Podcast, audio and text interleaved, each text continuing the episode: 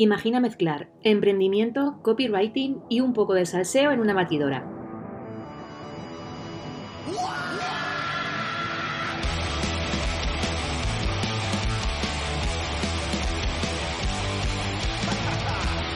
El resultado es Loca por la Tinta, un podcast libre de prejuicios y formalismos.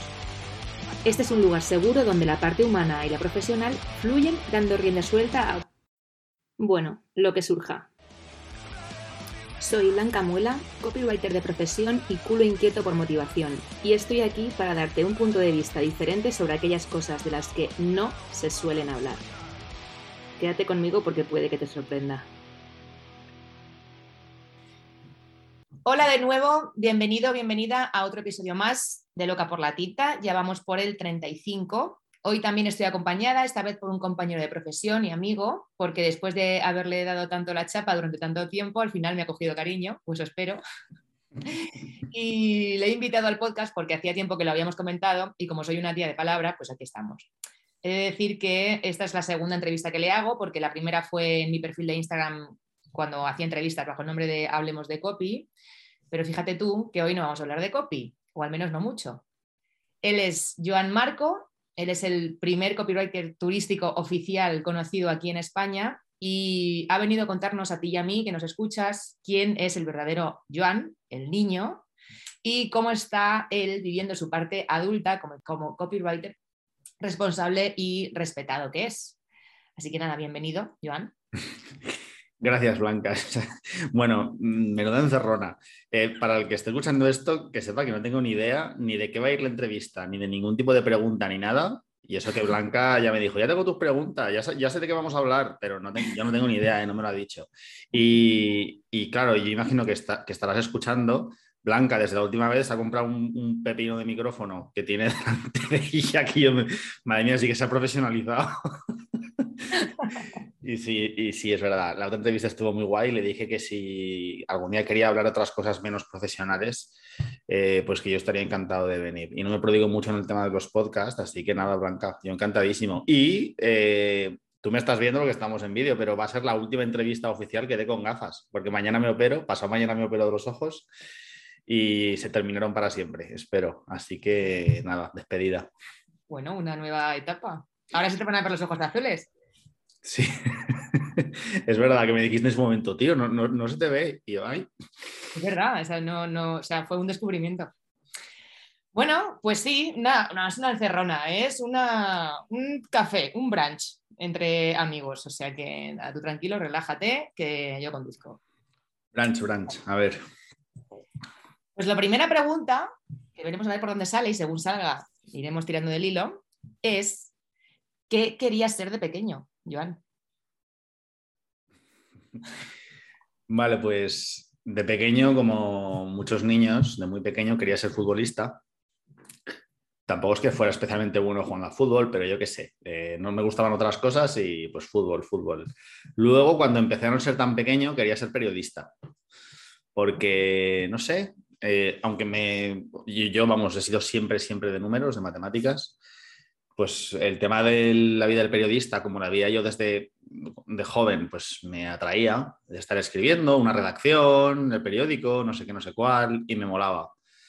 Y luego ya me hice mayor, vi que ya de muy joven tenía que decidir por qué lado tirar, ¿no? Según qué asignaturas escoger en la ESO y luego en bachiller y todo, y, ya me enfoqué a las ciencias. Así que... no lo hemos dicho, pero tú antes de copy, ¿qué eras? Yo, yo, era, bueno, era, tengo un papel que dice que soy ingeniero en cartografía y geodesia. O sea, nada que ver con lo mío, ni con el periodismo. Eso es, que luego, em, bueno, pero el periodismo al final, de alguna manera, está un poco vinculado a lo que haces ahora, o sea, aunque no tiene como, no, pero sí, tiene que ver. O sea, yo creo que tiene más que ver que con la de ingeniería de geodesia, que no sé yo ni que existía esa palabra, o sea, imagínate. 100%, sí, sí, está muy relacionado con escribir, lo que hacemos ahora tú y yo, y no es lo mismo porque en un caso es más informar, ¿no? Es más informativo, en nuestro es más para persuadir pero la parte buena de, lo que yo me imaginaba que sería el periodismo, que es el trabajar, pues eso, con palabras, escribiendo, eh, un poquito con la creatividad, que de niño no pensaba en eso, pero luego me hice más mayor y le vi, le vi la parte buena. pues sí que se está cumpliendo. Entonces, pues por ahí muy bien, la verdad.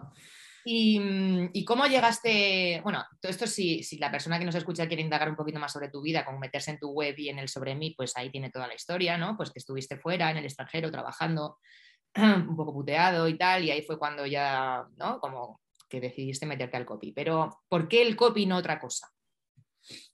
Pues mira, porque cuando yo empecé en marketing, me metí en el en SEO, me puse a posicionar hoteles en una agencia de marketing turístico y un día, esto es, esto es verídico, ¿eh? o sea, la decisión que hizo que yo dejara el SEO es que un día llegué por la mañana y cuando abrí Google había cuatro anuncios en vez de tres. Es que antes, hace no muchos años, había tres anuncios en vez de cuatro. Entonces yo pensé, vamos a ver, si Google gana pasta en Google Ads en su día AdWords y el SEO, pues ahora ha metido la pestañita del SEO local, la primera posición orgánica estándar está como cada vez más abajo, más, más profunda. Yo pensé, de aquí a 15 años, o 5, o 10, o 20, no lo sé, esta forma de hacer SEO va a desaparecer.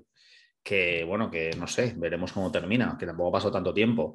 Y pensé que tenía que salir de ahí, que no me quería quedar con una mano delante y una detrás, eh, con, yo qué sé, con 40 o 45 años. Y dije, nada, pues fuera, a buscar una alternativa.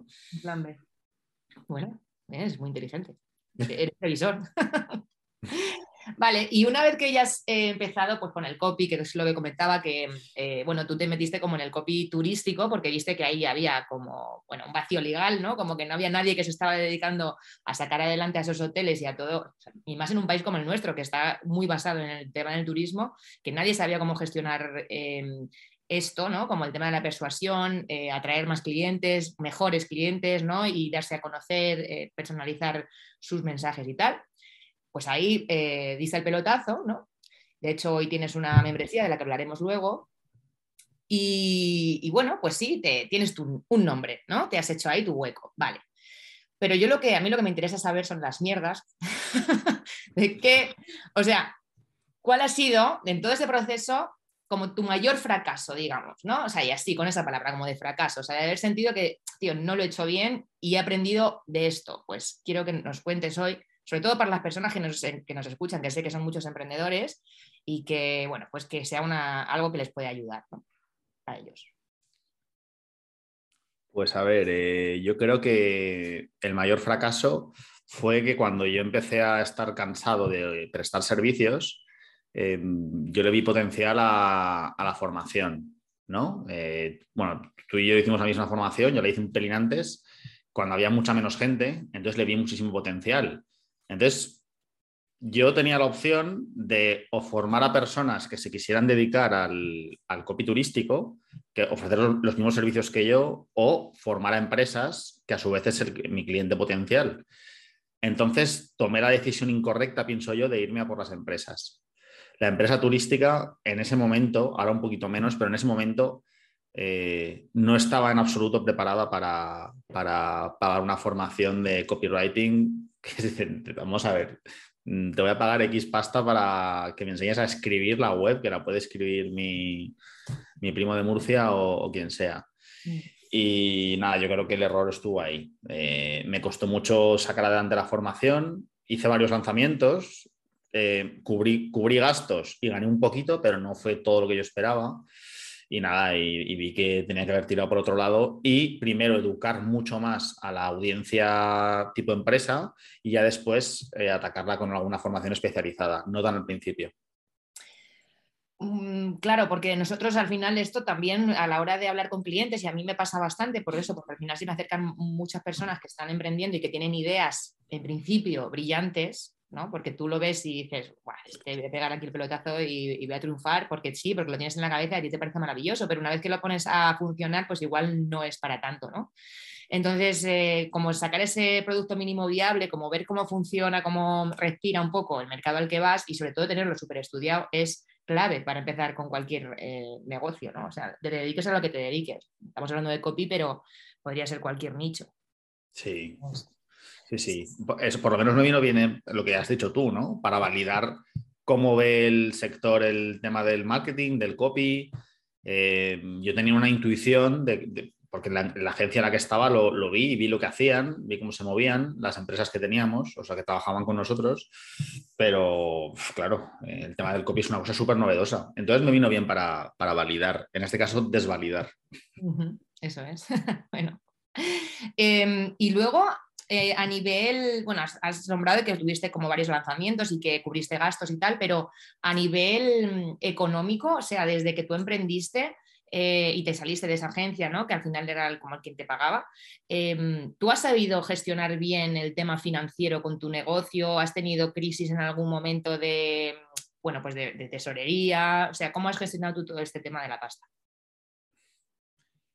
Buena pregunta, chaval. A ver, eh, yo cuando dejé la, la, empresa aquella, que era falso autónomo, tuve unos meses, bastantes meses de crisis total tenía muy pocos ingresos, yo creo que ingresaba igual unos 500 euros al mes, una cosa así, y estaba viviendo de alquiler en Barcelona. O sea, eh, no, no, era sostenible. Cuando lo dejé con mi, con mi, con mi ex, eh, yo ya había empezado en el mundo del copy, me costó mucho arrancar también, porque yo estuve como un montón de meses escribiendo en mi blog, pero sin clientes turísticos, sobreviviendo con los clientes que tenía antes y alguna solicitud pequeñita que tenía de fuera del sector. Cuando empezó a moverse la cosa, eh, yo es que, a ver, a nivel financiero, bien, es decir, a nivel de facturación me ha ido muy bien, he ido facturando cada vez más. El único año que he bajado la facturación ha sido, ha sido 2021, porque yo he pillado la pandemia, o sea, los efectos de la pandemia los he pillado, digamos, con retraso, por una cosa que después te, cuento. Eh, lo que pasa es que me he procurado una vida bastante cómoda, o más o menos cómoda, de echar no muchas horas, no trabajar tampoco demasiados días. Yo, por ejemplo, los viernes intento no, trabajar, eh, voy a nadar por las mañanas, entonces también empiezo tarde. Eh, entonces, estoy facturando bastante, no estoy ganando tanto porque tengo un, un equipín eh, que me ayuda mucho con las cosas, con clientes y, en fin, con un poquito todo y estoy sacrificando la parte de engrosar, engrosar, engordar mi cuenta del, del, banco para a costa de, pues eso, de vivir bien. Sí, eso es. Porque yo, por ejemplo, en septiembre dejo de pagar alquiler aquí donde estoy, que ahora estoy en Valencia, estoy alquilado en un piso. Y claro, a partir de ahí pienso que el ahorro me va a venir solo, porque voy a deshacerme de un gasto enorme que tengo ahora. Y joder, yo es que ahora lo que quiero es eso, es, vivir bien, que es como estoy viviendo. Claro. Sí, porque, bueno, al final esto, eh, yo creo que, bueno, lo del tema de, las finanzas, por mucho que no sepas, o sea, yo, yo, yo, lo he dicho mil veces, yo me considero una persona, ahora no lo soy, pero yo he sido analfabeta completamente en este tema. Y claro, como yo siempre he estado dependiendo de terceros, pues cuando me he tenido que gestionar yo sola, he flipado. O sea, he flipado de decir, bueno, a ver, es que tengo que tener en cuenta tantas cosas que, que se me escapa. Ya lo, voy, ya lo voy más o menos manejando, pero no te creas. Ahí voy, aprendiendo todavía. Eh, pero, mm, claro, o sea, tener tu propio piso, o sea, que es un piso bien en Valencia, que no es una ciudad tampoco, no es, no es Madrid ni Barcelona, pero no es barata. Te lo digo porque lo he estado mirando yo para mí. Eh, tener un piso bien, tener equipo, eh, tener calidad de vida, o sea, tener, eh, poder elegir tú, decir, no, trabajo los viernes y además voy a empezar a trabajar, bueno, a las 11 de la mañana porque voy a nadar o voy a hacer ejercicio o lo que sea. Bueno, eso es un lujazo realmente, porque no, mm, o sea, la mayoría de las personas que empiezan a emprender, eh, y a mí también me ha pasado en este caso, es que empleas todo tu, toda tu energía, todo tu día, todo en hacer crecer tu negocio y es justamente al contrario, ¿no? Es como que regalas tus horas por miedo a no llegar a facturar lo que, te, que, lo que crees que tienes que facturar, pero realmente lo estás cobrando barato. Sí. Entonces, ¿por qué crees que eh, mucha gente cae en eso, ¿no? en, esa, en esa manera de hacer? Que no digo ni que esté bien ni que esté mal, sino que, bueno, que es más complicado salir de ahí, que al final te metes en la carrera de la rata y es que es imposible salir. Muy, muy difícil, vaya, muy imposible. ¿Cómo, ¿Por qué crees que pasa esto? A ver, yo creo que, que tenemos eh, cuando empezamos a emprender no conocemos muy bien el mercado y cómo es el tema del emprendimiento, entonces cuando nos viene una oportunidad cualquiera, cuesta mucho decir que no, ¿no? Entonces piensas que ahora que estás empezando, cuantas más, past más pasta mucho mejor. Y si he de joderme y trabajar los domingos a las 12 del mediodía, pues lo hago, o los sábados por la tarde, o... Y me parece bien eh, cuando, insisto, no, no, no tienes experiencia previa y no has visto que yo qué sé, esos 300 pavos de más, pues tampoco te van a, apañar la vida. Si es mucho, mucho, mucho, mucho dinero, que puede ser. O sea, hay gente que gana mucha pasta trabajando los findes, además de lunes a viernes. Oye, pues si es una cosa muy puntual, bien, pero si lo hacemos siempre, no. Entonces, salir de ahí, ¿cómo? Pues, no sé, yo creo que sentándose, pensando, haciendo, recapacitando en plan, ¿yo qué necesito para vivir? ¿Cuánto quiero ganar? Te calculas un poquito y, sobre todo tú piensas que te puedes sacrificar si quieres un tiempo, pero tú no puedes vivir para trabajar. El tópico ese que se dice vivo para trabajar, nanay, que emprendes por algo, ¿no? Para eso vete a salario a algún sitio que gana 35.000 o 30.000, eh, que te pagan las vacaciones del copón y, y todo felicidad. Sí. Sí, sí, porque, bueno, aquí tenía esta pregunta para más adelante, pero la vamos a soltar ahora. Em, ¿Qué mitos crees que, hay que desmentir sobre el emprendimiento y, sobre todo, bueno, sobre lo que hacemos nosotros en concreto, ¿no? O sea, para una persona que quiera empezar en esto, ¿qué, mitos hay que crees que, bueno, que hay que empezar ya a hablar claro? Pues que, que es muy, bueno, el mito máximo de emprende y gana un montón de pasta. Ese, hay gente que emprende y gana mucho dinero porque da con la tecla y encuentra un, hueco en el mercado y una, necesidad imperiosa o, genera él mismo una necesidad, entonces ahí sí que te hagas un pelotazo y la mega triunfas. Pero eso es uno de cada, de cada mil, eh, entiendo, o sea, no, es así. Para ganar pasta emprendiendo tienes que, pues, el nivel de gastos tenerlo más o menos eh, estable. Eh, tienes que tener también un, yo qué sé, pues un, depósito por si acaso pasa alguna cosa. Em, tienes que tener clientes recurrentes, tienes que tener acceso a clientes gordos de una forma más o menos habitual para que de vez en cuando salga un cliente de estos y oye, te dé un respiro de X meses y un pico de pasta alto. Eh, pero claro, eso, eso, tarda, tarda muchos, tardas mucho en llegar a eso. No es cuestión de la noche a la mañana. Entonces, ¿qué pasa? Que la peña ve en Twitter o ve en, en Instagram a gente súper emprendedora con un montón de miles de fans y no es, no es solo todo lo que reluce, pienso yo. No, totalmente. Mira, hace poco, esto no, estaba planeado, pero me ha salido, me, ha venido a la cabeza. Hace poco tuve una entrevista con una agencia que me llevaba persiguiendo, o sea, en lo que es el CEO suyo, me llevaba persiguiendo dos meses, persiguiendo entre comillas, no lo digo acosando, en el sentido de que quería tener una entrevista conmigo y tal, pero no coincidíamos porque siempre estaba liadísimo, que si viajando a Estados Unidos, que si para bueno, ya conseguimos eh, centrar y decir, bueno, tal día, tal hora, él no estaba, estaba su equipo, ¿vale? Y me hacen una entrevista. Em, y bueno, pues yo no sabía ni a qué iba. O sea, dije, bueno, pues por ver, o sea, yo soy muy curiosa, digo, pues vamos a ver qué me encuentro. Bueno, básicamente no me dijeron, eh, no me dijeron sueldo, pero sí que me dijeron que yo sabía cuándo entraba, pero no sabía cuándo salía. Que ellos eran esclavos de su trabajo y que les encantaba ser esclavos de su trabajo. O sea, yo salí por patas, dije, bueno, aquí hemos terminado. se ha terminado la entrevista porque yo no paso por eso. O sea, me puedes pagar 10.000 euros eh, al mes, te digo 10, como te digo 20, que es que no, o sea, no, no le veo sentido ni le veo atractivo a que tú en una entrevista de trabajo me digas que yo sé a la hora de que entro, pero no sé a la hora que salgo porque hay que ser esclavo del trabajo y a ti te encanta. sí, e, es que hay profesiones que pienso yo que es un poco así. ¿eh? Los arquitectos, por ejemplo, yo tengo amigos arquitectos, eh, ellos cuando, cuando se ponen a estudiar arquitectura saben lo que hay después, pero lo hacen por vocación y están dispuestos a eso. Y yo pienso que en el mundo de la publicidad, el publicista medio también tiene un, toque ahí un poco... Eh, Pero yo creo, yo lo he dicho varias veces también, eh, no sé hasta qué punto esto, eh, porque se haya hecho toda la vida así, tiene que ser así para siempre. O sea, mi hermana es procuradora y es procuradora, es freelance, entonces lleva como 13 años trabajando a destajo desde por la mañana hasta por la noche, fines de semana incluidos porque tiene muchos despachos de abogados con los que trabaja, eh, bueno, ella tiene su propio despacho también con otras abogadas, es decir, tiene como mucho, mucho volumen de trabajo. Y luego además le cuesta mucho cobrar, porque como es procuradora y mucha gente no sabe de esta figura, que está como entre el cliente y el abogado, pues luego a la hora de cobrar, bueno, se la se la desea y le deben pasta a mansalva.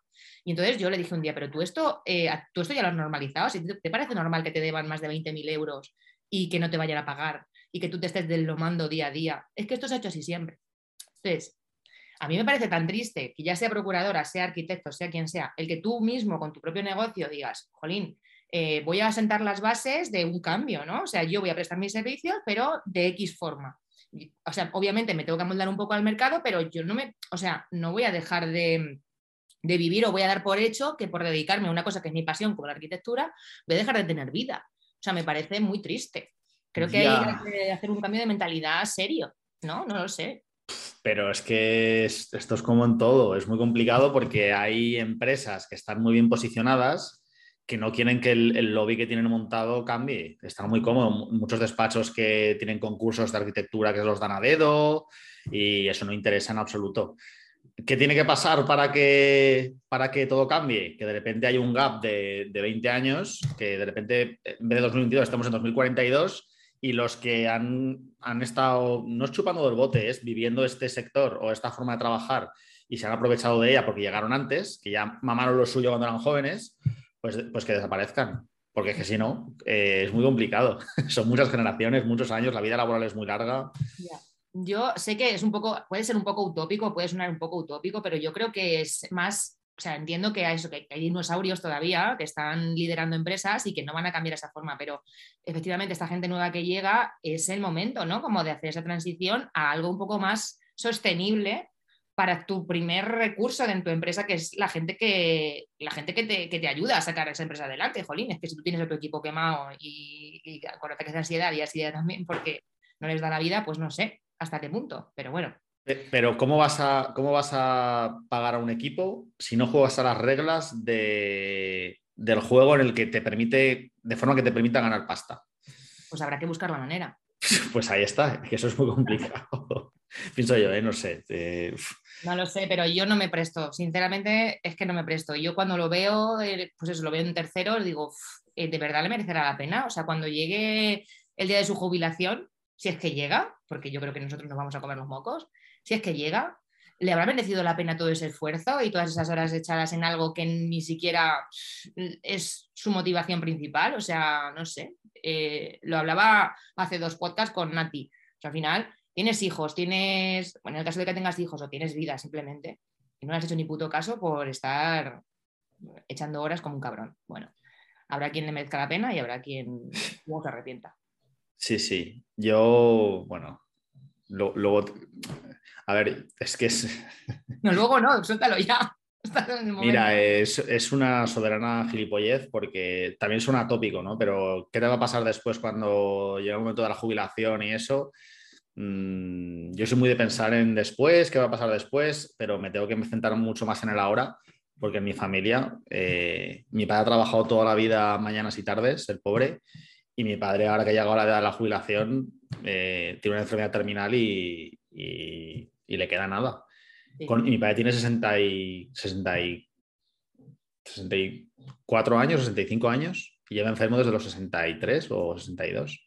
O sea, la edad de oro con pasta, tal, el pobre, tú sabes, ha terminado de trabajar de forma forzosa por la enfermedad y no la puede disfrutar, que está postrado en una silla. O sea, te imagínate, imagínate eh, que si te, si te, mueres, pues, pues, no, pues no te enteras. Pero si no te mueres, has vivido toda la vida para tener unos años de puta madre cuando seas más mayor y te jubiles y no lo puedes hacer, ¿tú sabes lo que tiene que pasar por la cabeza de ese, hombre? Sí. Yo, o sea, yo no quería sacar este tema porque yo entiendo que es un tema muy sensible para ti, que puede ser, bueno, pues que te puede generar conflicto, hablarlo así abiertamente. Pero es verdad que yo también lo, he dicho muchas veces, que muchas de las personas que llegan a su lecho de muerte, ¿no? que ya ven que están a las puertas, em, lo que más, de lo que más se arrepienten es de no haber vivido la vida que ellos les hubiera gustado. ¿no? Y es verdad que también las personas pues como tu padre, ¿no? Eh, o como los míos, ¿no? Cuando ellos estaban en su momento de trabajar, eh, el, el, modus operandi que había era ese, ¿no? Encuentra un trabajo fijo, trabaja 40 años, 45 años con tu casa, tus hijos y tal. Y ya tendrás tiempo cuando te jubiles. Pero efectivamente nosotros que somos las nuevas generaciones tenemos que pensar al revés. O sea, sí hay que tener una visión de eh, tengo que tener una seguridad, ¿no? De, bueno, pues tengo mis ahorros, o tendré, no sé si mi casa, yo no sé si voy a tener casa, pero eh, cada uno plantearse un poco la vida que va a tener de aquí a unos años, no vivir el día a día así a lo loco y mañana quedarte con una mano delante y otra detrás, pero sí es verdad decir, bueno, voy a disfrutar la vida ahora, que es donde, o sea, ahora estoy viviendo, estoy aquí en este momento, mañana ya saben, no sé qué me va a pasar mañana. Puede ser que me detecten una enfermedad, o puede ser que viva la vida estupendamente hasta los 90 o hasta los 100, pero no lo sabemos, porque no somos adivinos, ¿no? Entonces, jolín, hay que aprovechar un poquito el momento y efectivamente vivir en el ahora. Y, y, tener ese momento también de, diversión, que este es otro tema y otro melón que voy a abrir contigo, porque eh, lo que me pasa a mí últimamente es que me falta diversión. O sea, como que estoy súper, súper centrada en el trabajo, en, poner foco en que quiero crecer, en cómo lo hago y tal, y como que las... Ahora ya lo estoy poniendo un poco de remedio, ¿eh? pero forzosamente. Pero he tenido como un año como de stand-by, como si me hubieran metido en una burbujita y ahí, o sea, no he generado nada a mi alrededor que me divirtiera. Y he dicho, hostia, qué heavy. Porque me he dado cuenta, pero podría haber seguido en esa burbuja 10 años, ¿sabes? Entonces, no sé, Tú en este sentido sí que creo que lo llevas bien porque hemos hablado que, tienes calidad de vida, pero no sé si te has visto también en esas o, ves un poco que hay ese problema.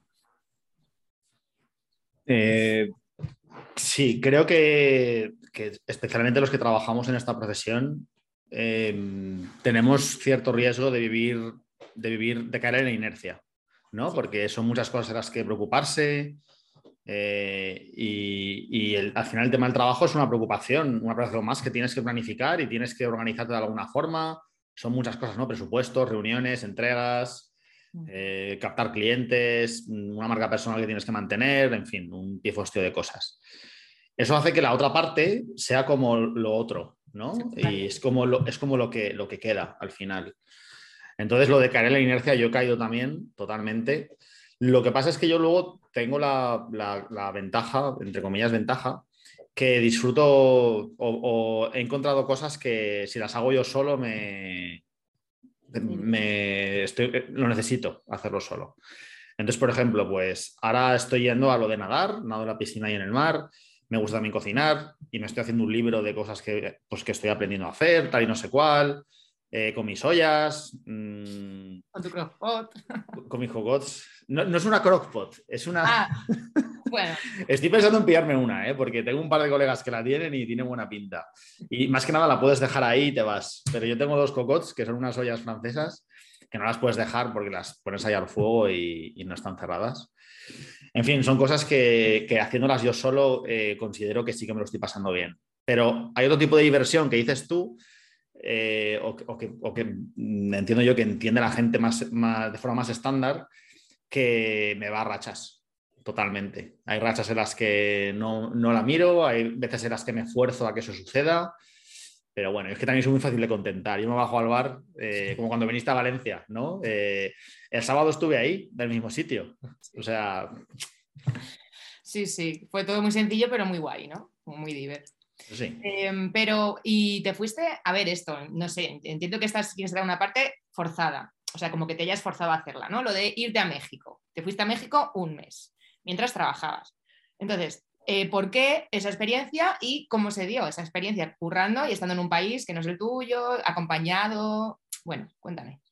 Vale, pues se dio porque yo por la situación que tengo en Valencia con mi familia, eh, no, vamos a entrar en, cómo me siento yo de demandado o de exigido, porque nunca me siento exigido por, tal, no, no vamos a entrar ahí, de verdad. Pero yo sí que necesito cortar, porque al final es una cosa que carga mucho la cabeza. Entonces, tengo un buen amigo en México y me dijo, tío, eh, vente, él tiene, es emprendedor también. Vente aquí a Guadalajara y yo qué sé, y, te, y, te, y descansa si quieres, una semanita o semanitas. Y yo dije, me voy un mes. ya que pago el billete, pues joder, me voy un mes. Y nada, y fui ahí, que fui. Lo que pasa es que yo, afortunadamente, eh, tenía, o sea, aparte del trabajo que yo estaba haciendo, una gran parte del trabajo la tenía bien cubierta por mi equipo.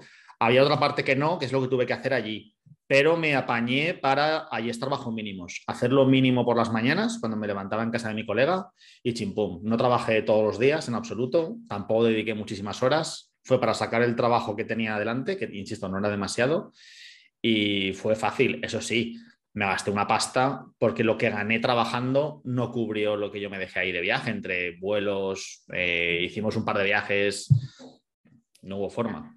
Ya.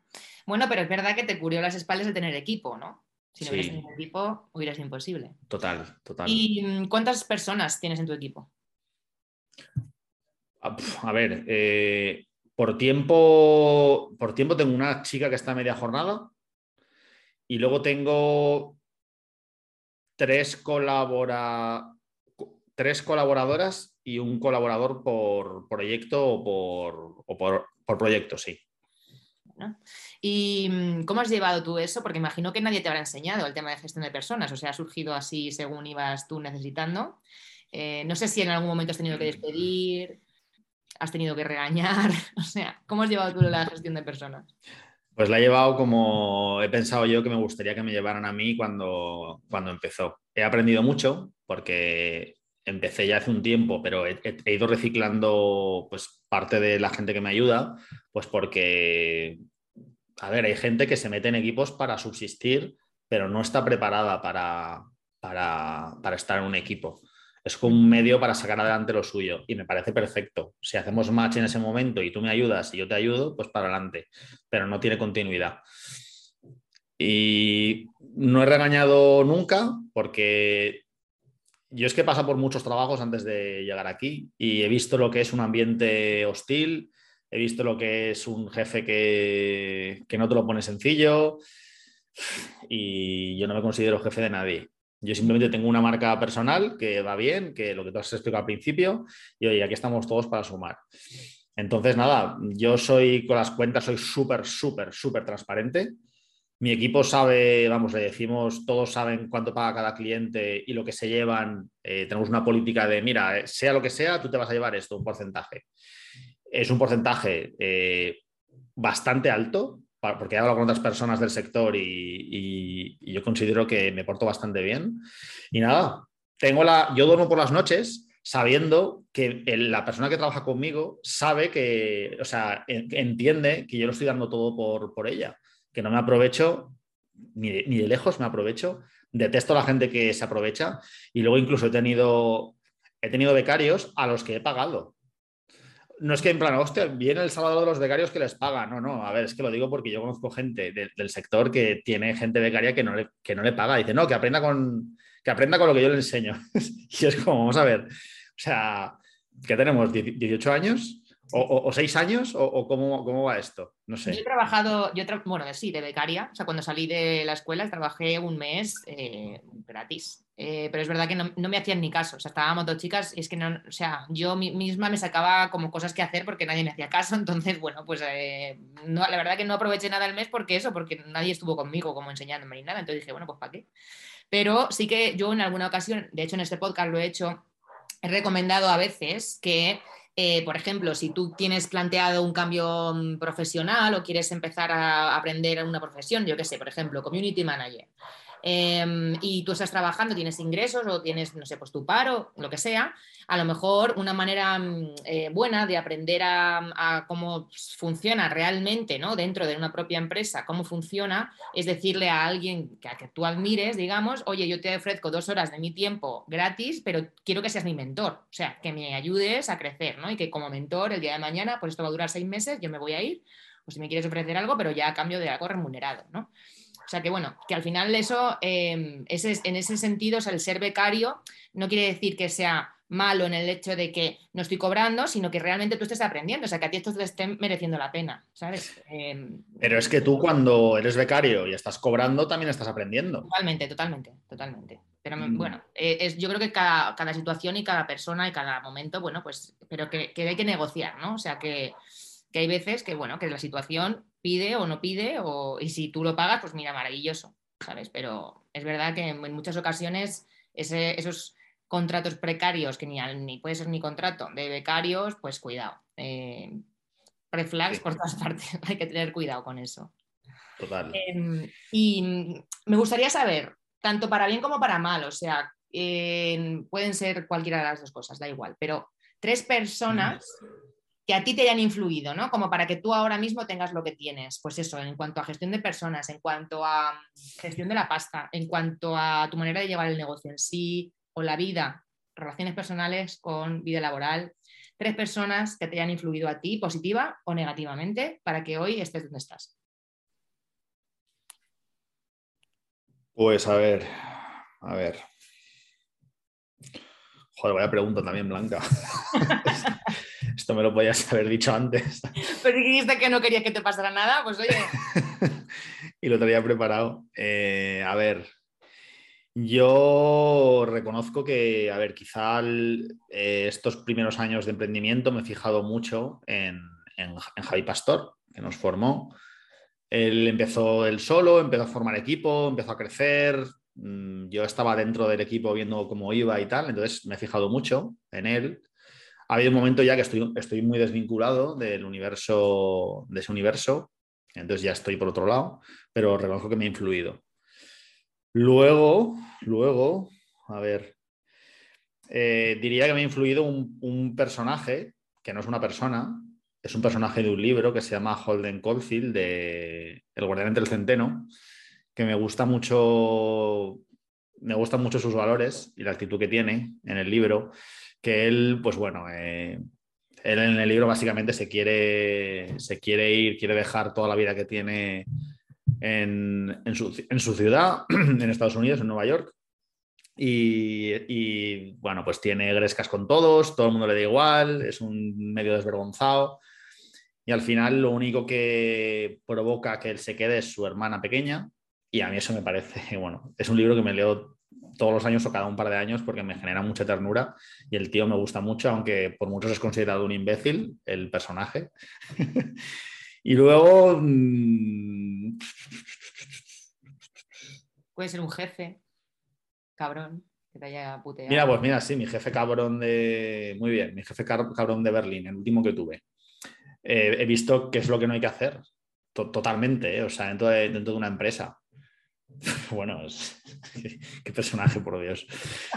Sí, sí, eh, un jefe, un polaco, un jefe polaco trabajando en Berlín con una oficina de ingenieros que con contratos con la administración pública muy altos, pero el tío un explotador nato de, gente. Él pagaba, pagaba más que la competencia, que la media, eso es verdad, pero no le daba derecho a después tratar como trataba al personal. A mí más o menos me trataba medio bien porque, bueno, porque era español y nos entendíamos bien, el tío era muy distinto a... Pero, por ejemplo, hay un polaco que trabajaba conmigo, que bueno, él era polaco antipolacos.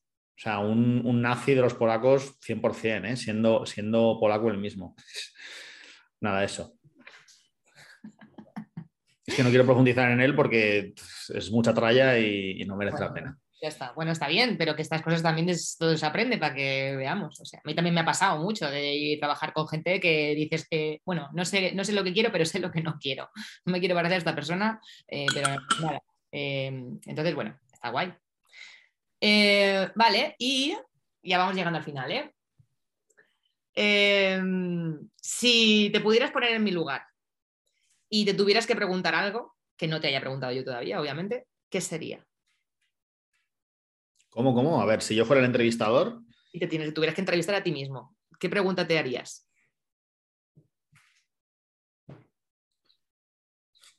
Eh, Joder, planga, otra pregunta de, de preparada. pues. Algo sencillito. Yo haría, ah. como, yo haría como la resistencia, ¿eh? O sea, ¿cuántas pasas tienes en el banco y cuánto has follado en el último mes? pues venga, dale. No, no, no, o sea, no es para que yo conteste. Mira que te iba a preguntar, pero esto lo voy a tener que contestar. no, no, eso sí que lo quieres poner como Mira, si lo quieres poner como, como eh, para hacerlo con todos, yo cuando me invites otro día te contestaré. Ah, bueno, pero es que, a ver, el que ha abierto aquí eh, la veda eres sido tú. Tú me puedes decir que no lo quieres contestar, ahora yo te lo voy a preguntar. Pasta en el banco y relaciones en el último mes, relaciones sexuales en el último mes. Vale. Eh, a ver, antes, antes cuando hemos hablado de hemos hablado de la gestión del patrimonio y todo eso, eh, te he dicho que no tengo mucho dinero, lo cual es verdad, pero tengo dinero esparcido por muchas cuentas. Tengo como muchos bancos. Entre todo, entre todo, entre todo, yo pienso que debo tener unos...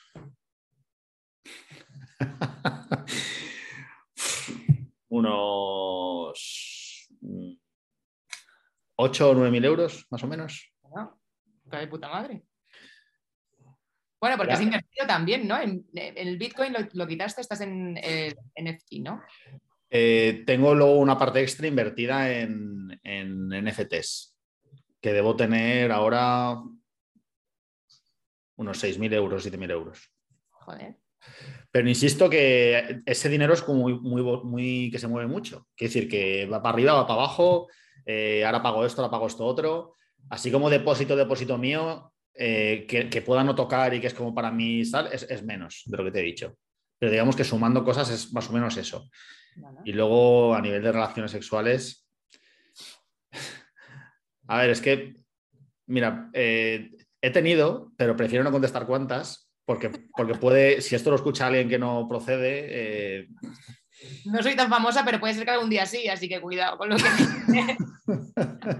Por eso digo. Entonces, bueno, vamos a dar fecha de cuándo No damos fecha de cuando se publica esto, ¿no? Sí. Sí, sí, esto se publica ya mismo. pues entonces no, voy a contestar con cuántas personas. vale. Me parece bien, me parece bien. Eh, bueno, Broncano tiembla, que, llega loca por la tienda, te va a quitar el puesto, pero ya. Pero añade, añade, algo más, ¿no? Eh, una, alguna más. Sí, sí. Añade tres. la pregunta mía real, la que yo hago, intento hacerle a todos mis invitados, es que si tú vivieras, o viviéramos todos ahora en un mundo posapocalíptico sin internet, ¿a qué te dedicarías? O sea, claro, nosotros vivimos a través del copy internet, pues imagínate que no hay nada, nada, cero. Pero, pero tenemos este nivel de tecnología en general o. No, tecnología, no hay. ¿Vivimos en cuevas o cómo? Mm, tenemos, o sea, estás en tu casa, pero no tienes luz, no tienes tecnología. Hostia, eh, yo sería cocinero, total. Te pega, te pega. Ya a mí me gustaría aprender a sembrar, pero no sé si lo veo. O sea, no sé si yo me ganaría la vida con eso, pero bueno, me gustaría intentarlo. ¿Pero sembrar qué? Sembrar un huerto, pues de temporada. Ah, vale, vale. Sí, me gustaría. Creo que, de hecho, pienso y siempre lo digo, y a lo mejor lo digo aquí, alguien pilla la idea de hacer rico a mi costa, pero creo que si alguien cogiera un huertano así medio saleroso y le graba un, pues estos vídeos que se hacen ahora, un infoproducto de, cómo sembrar y tal por temporadas, eh, se forran. Te lo digo, o sea, que se forran. Que está todo el mundo ahora este, con esta movida del sembrado y de tener, bueno, como recursos en el caso de que llegas a una guerra o algo así. Em, te digo yo que es un recurso importante. Bueno, ahora sí que vamos llegando ya al final y sí que, bueno, ahora no, no hemos hablado mm, de hemos pasado un poquito por encima del tema de la membresía y todo esto, pero sí que me gustaría un poco que contases por si hay alguien que se quiere interesar, eh, pues eso, en, lo que haces en ella y a nivel global en lo que haces en tu día a día con tu copy. Entonces, ¿dónde te pueden encontrar? ¿Cómo funciona todo esto? Cuéntales. Pues yo tengo una membresía que se llama Turmenta, es como Tormenta pero con U, de turismo. Me costó sacar el nombre, ¿eh? aunque sea una clipolla de nombre, no veas. Y nada, lo que hacemos es todas todos los meses hacemos dos formaciones de una hora relacionadas con marketing turístico y hacemos dos sesiones de preguntas y respuestas en directo para que la peña venga y pregunte de su propio proyecto, ¿cómo puedo hacer esto? ¿Cómo puedo hacer esto otro? Y cosas así. Nada, es una membresía muy, muy accesible, tiene una matrícula eh, y luego tienes acceso a la biblioteca de todas las formaciones que hemos hecho, que antes de hablar contigo estaba preparando la del mes que viene, que es la 41, llevamos ya bastante. Y nada, ahí, estará. Y luego yo, pues eso, trabajamos el copy turístico y la redacción turística. Llevamos blogs turísticos para posicionar en Google y luego hacemos copy para empresas turísticas, rollo alojamientos, hoteles, casas rurales, agencias de viaje, empresas que venden tours y experiencias, guías. Y hacemos un copy que posiciona con SEO. Y, bueno, y, y, ahora me han cogido en el kit digital que también es interesante. Entonces, si alguien es autónomo emprendedor eh, o empresa y, quiere que le financie el Estado 2.000 pavinchis, pues que sepa que yo estoy en la lista y se puede. Sí. bueno, que no, o sea, que luego el proceso es menos farragoso de lo que parece. Sí, es muy sencillo, ¿eh? Metes a hacer un test de diagnóstico y cuando esté eso abierto, como las entradas del Tomorrowland, estás ahí F5, F5, pum, y te apuntas. y sin pum. Muy bien. Pues nada, eh, ¿qué tal te lo has pasado? ¿Cómo lo has visto? Me lo he pasado muy bien. Aún, me retumba lo que, te he contestado de, las preguntas de Broncano, que, más, te vale que consigas que el resto de invitados pregunten a eso. ¿eh? Como ha ido el único, Me parecer fatal. Vale, eh, bueno, ya veremos. Eh, pero sí, yo lo he pensado en alguna ocasión, pero luego es verdad que hay gente que dices, uy, igual, igual no le cuadra mucho que le pregunte esto, pero bueno, oye, ha surgido, ha surgido. Además es que lo has propuesto tú, así ha sido, ha sido algo natural. Que mm, nada, que yo me alegro mucho de haberte tenido aquí, que les digo que yo desde el principio es verdad que eh, te tenía como un referente. De hecho, yo he asistido a clases tuyas dentro de la propia escuela y tal, entonces para mí era como, guau, eh, eh, eres una persona que ya vive de escribir como un referente real, ¿no? De, alguien que sí que le funciona su negocio y a mí, pues al, final mm, no es que me haya basado en ti ni mucho menos, pero sí que siempre te he tenido como a, un punto de referencia, ¿no? Si ella lo ha podido, pues yo también puedo, coño. Entonces, nada, yo me alegro de que en este momento estemos los dos Eh, viviendo de lo que nos gusta y yendo pues a por lo que realmente nos mola. Y ahora lo que me falta es conseguir tu estilo de vida. Nada, pero yo pienso que lo estás haciendo muy bien, por lo menos lo que se, lo que se refleja y lo que se ve, por lo menos, ¿eh? yo no sé. Pero vamos, que esto es solo el principio. O sea... Estoy currando mucho, más de lo que me gustaría, pero ahí voy encontrando el equilibrio. Y, en exclusiva, te digo, y, para que lo sepas y que lo sepan, en julio voy a estar en Barcelona, todo el mes de julio. Así que quien quiera, y tú que sé que has estado por ahí, que te conoces todo, pues te quieres venir y me haces una visita. Y el que esté por ahí te escuchando, mmm, absteneos eh, psico-killers, pero el que esté por ahí escuchando y quiera que, bueno, pues que yo sé, que hagamos ya, pues nos hacemos un vermut, pues también, que me lo diga, que yo estaré por ahí. Pues sí, pero ¿vas a algún festival o vas a probar un mesecillo? Voy a, vivir en una casa que me han dejado. Ah, muy bien. Con mis perritas. Así que voy a cuidar un perrito y yo me llevo a mis perros también. O sea, voy a tener tres perros allí. Muy bien. Yo me apaño. Así que. guay. Pues nada, ahora sí, hemos llegado al final. Muchas gracias también a la persona que nos está escuchando. Espero que te lo hayas pasado bien con esta entrevista, que hayas aprendido, que, bueno, que te haya servido al final. Y que si quieres ir a visitar a Joan, es joanmarco.com su web. Ahí tienes toda la info em, que necesitas, pues sobre todo, sobre membresía, sobre servicios, sobre kit digital, sobre todo. y a mí me puedes encontrar en Blanca Muela, bueno, Blanca barra baja muela en Instagram y Blanca Muela Copywriter en LinkedIn, blancamuela.es en mi web. Así que nada, muchas gracias. Nos vemos en el siguiente episodio. Chao, chao. Adiós, Clara. Clara, digo, Blanca. Joder, vaya final, ¿eh? Eso lo puedes, cortar si quieres, ¿eh? Eso sí que lo puedes editar tú, ¿no?